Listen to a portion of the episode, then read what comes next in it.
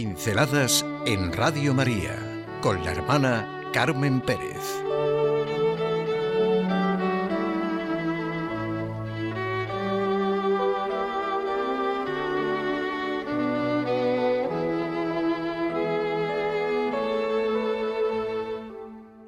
Amor hasta el extremo. Jueves Santo. Amor hasta el extremo. ¿No es esta gran realidad la celebración de lo que llamamos el jueves santo? Los hombres hemos rezado, reflexionado, luchado durante más de dos mil años con estas palabras. Habiendo amado a los suyos, los amó hasta el extremo. En el lugar más sagrado de la Eucaristía, después de las palabras de la consagración, toda la Iglesia lanza un clamor. Misterio de fe. El misterio, decía Romano Guardini, es exceso de verdad. El misterio subsiste con toda su densidad. No podemos preguntar el por qué, sino sencillamente lo que es este amor hasta el extremo. Me viene ahora al pensamiento la diferencia que Gabriel Marcel hace entre misterio y problema. Es muy fácil. Problema es lo que está ante mí como algo objetivo y exterior, sometido a una técnica y a un procedimiento razonador. Estoy frente a él, con un escueto esquema, aquí yo, frente, sujeto, objeto, frente a algo que estoy. Pero en cambio, el misterio nos envuelve. Estamos en él. Pertenece a otro orden, al orden cualitativo. No se llega por vía lógica. Por ejemplo, la libertad es un misterio, puesto que radica en el fondo del pensamiento que intenta concebirla. La responsabilidad. La unión del alma y el cuerpo se resiste también a un razonamiento tipo problema, en el sentido de Marcel que venimos diciendo. Lo mismo que el conocimiento y el amor son misterios, porque no puedo hacer abstracción de qué soy yo quien conoce y ama. Me siento inmersa en el conocimiento y en el amor. Nuestra vida ciertamente es problema frente a lo que impongo y misterio en lo que estoy. Por todo esto, no es inconsecuente ni es evadirse de la realidad, sino todo lo contrario, decir con todo nuestro corazón y nuestra razón, te adoro con fervor, Dios que estás bajo estas formas escondido.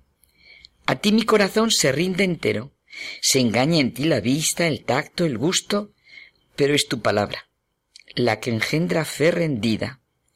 En la cruz la deidad estaba oculta, aquí hasta la humanidad está escondida.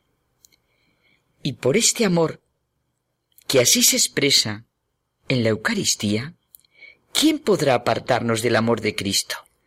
La aflicción, la angustia, la persecución, el hambre, la desnudez, el peligro, la espada.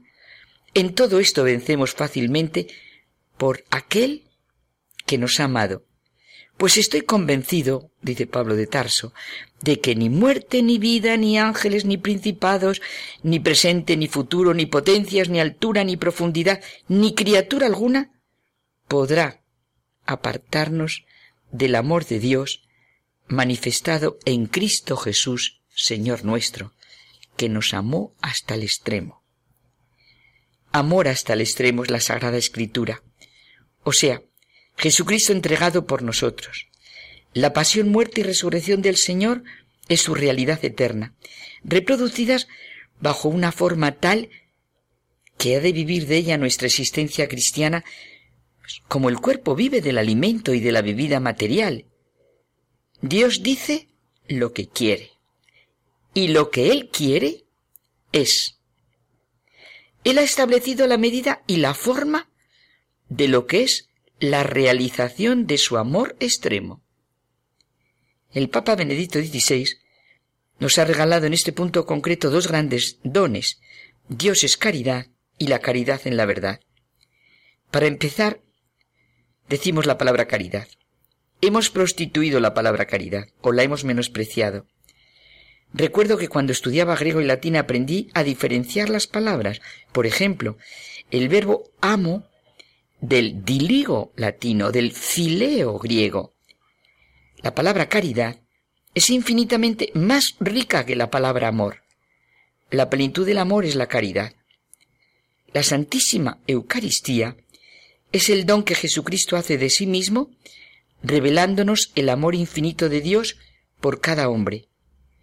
Se manifiesta el amor más grande, hasta el extremo, al expresarnos con este don de su cuerpo y de su sangre, su entrega, su humanidad y divinidad.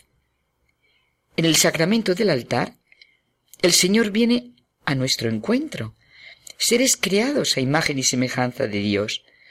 Él se hace comida, nuestra comida, porque estamos hambrientos de amor, verdad y libertad.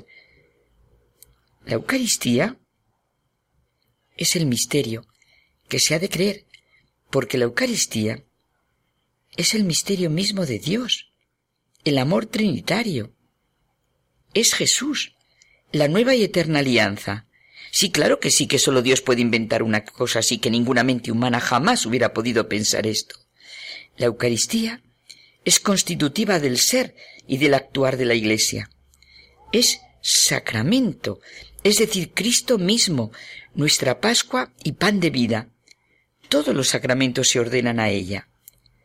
La Eucaristía es el misterio que se ha de vivir, el misterio que se ha de anunciar, y es el misterio que se ha de ofrecer al mundo porque nos capacita a un trabajo audaz en las estructuras de nuestra sociedad, para llevar el tipo de relaciones nuevas que tiene su fuente inagotable en el don de Dios.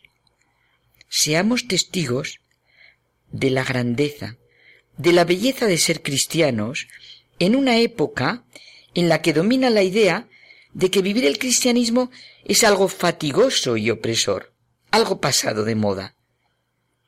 Cristo nos salva no a pesar de nuestra humanidad, sino a través de ella.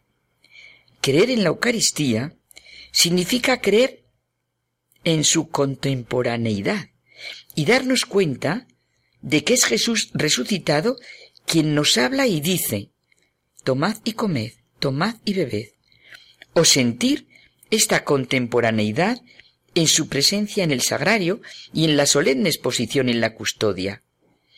Él sabía de esta necesidad nuestra de sentir y vivirle en esta forma. Amor hasta el extremo. El misterio es exceso de verdad. No preguntemos el por qué, sencillamente pidamos ojos capaces de ver y corazón capaz de sentir lo que es el misterio de Dios, frente al que no podemos ponernos aunque lo pretendiéramos y quisiéramos. Nos inunda. Estamos en Él. Vivimos por Él y con Él en el misterio que para nosotros es el amor de Jesucristo hasta el extremo. No abráis de par en par la boca, sino el corazón, dice San Agustín. No nos alimenta lo que vemos, sino lo que creemos. Toca a Cristo quien cree en Cristo.